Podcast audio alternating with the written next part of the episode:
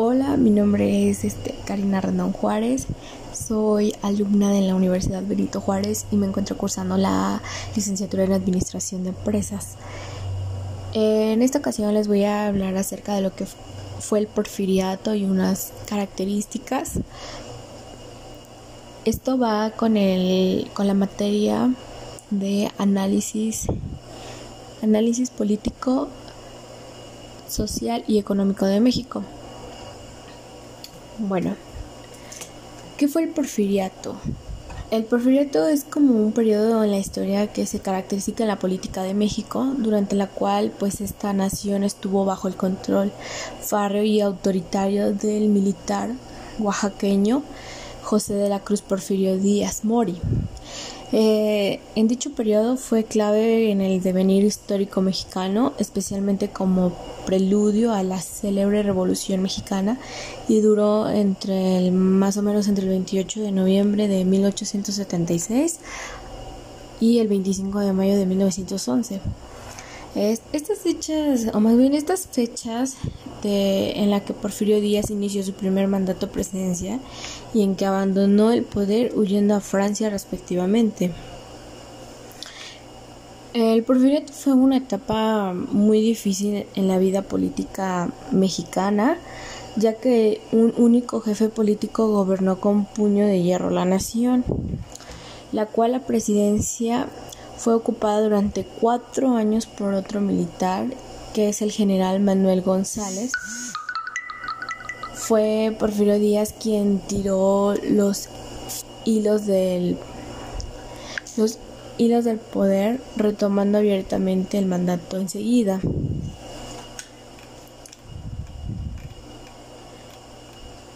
La dictadura de Díaz este duró 31 años y en sus últimos tiempos en el país estaba listo para la democracia, ya que este nunca hizo ningún intento real por abandonar el poder. Cuando, cuando en 1910, con 88 años de edad, presentó nuevamente su candidatura a la presidencia y el descontento de dichas acciones desató la rebelión de Francisco y Madero del 20 de noviembre de ese año ya que en ese encendió así la mecha de la Revolución Mexicana venidera, ya que hubo derrotado, hubo, había sido derrotado militarmente y en el terreno político, Porfirio Díaz renunció a la presidencia al año, al año siguiente y abandonó el país para siempre, poniendo así el fin del porfiriato. Una de las características, o más bien sus características, es que el porfiriato fue una dictadura que centralizó el poder en la figura de Porfirio Díaz, ya que la voluntad suplantó las garantías establecidas en la Constitución en aquella época, convirtiéndose en el motor y el volante del país entero. Así es que fue posible porque era, más bien esa razón fue posible porque era sumamente popular entre la clase militar y reformó a su antojo al ejército y subordinó a ellos a la Policía Federal y a una policía rural con las cuales mantuvo el orden ante todo el país. Esto no impidió que hubiera rebeliones, levantamientos, protestas y conflictos, pero ya que ninguno logró hacer tambalear el gobierno. Las causas del porfiriato fue que estuvo, más bien Porfirio Díaz tuvo como principal causante la rebelión de Tuxtepec de 1876, en la cual el caudillo se opuso a la reelección de Sebastián Lerdo de Tejada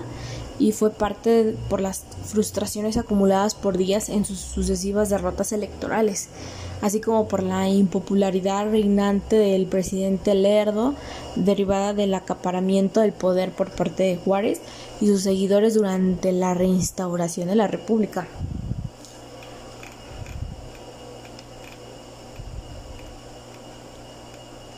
Ya que el régimen de Porfirio Díaz inició en 1876 y culminó formalmente con su renuncia en, en 1911 y pues en total el caudillo duró 31 años formalmente en el poder y 35 dirigiendo el destino de México, con los cinco de los cuales correspondieron al gobierno títere de Manuel González. Y bueno, este fue un pequeño contexto de lo que fue el porfiriato y yo me despido.